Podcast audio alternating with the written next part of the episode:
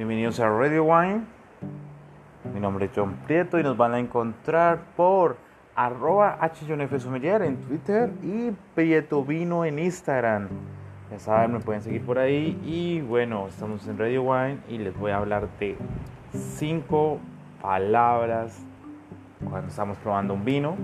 Entonces, cinco palabras más de las que ya hemos practicado y una de estas es austero calificativo aplicado a los vinos tintos en, lo que denomina el tanino con base ácida a falta de un buque que le aportaría cierto encanto.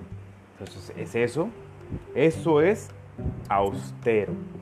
Tenemos otro amplio, término aplicado a los vinos que llenan bien la boca, pero sin ser pesado.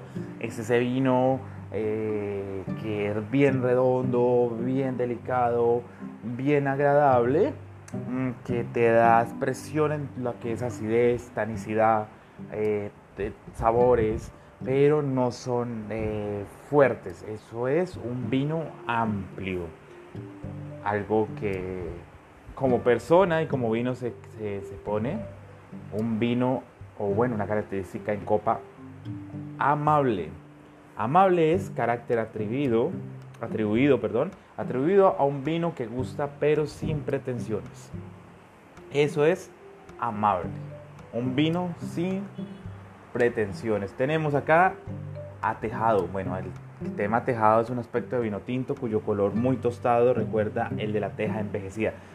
Ese, ese, ese, color, ese tipo de color se da en vinos que han pasado bastante tiempo en este refinamiento, bueno, envejecimiento en, estabilización entre botella y envejecimiento en barril.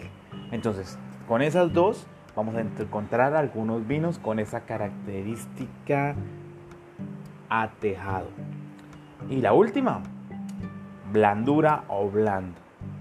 Blandura o blando carácter de los vinos que carecen de acidez, aunque su contenido de melosidad y taninos sea normal.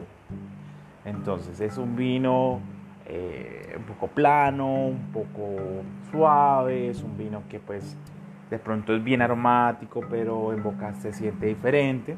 Eso es un vino plano. Bueno, eso fue Radio Wine. Espero que la hayan pasado muy bien el día de hoy con nuestras palabras eh, para saber cómo describir un vino o vocabulario de cata. Gracias. Ya saben, Radio One arriba.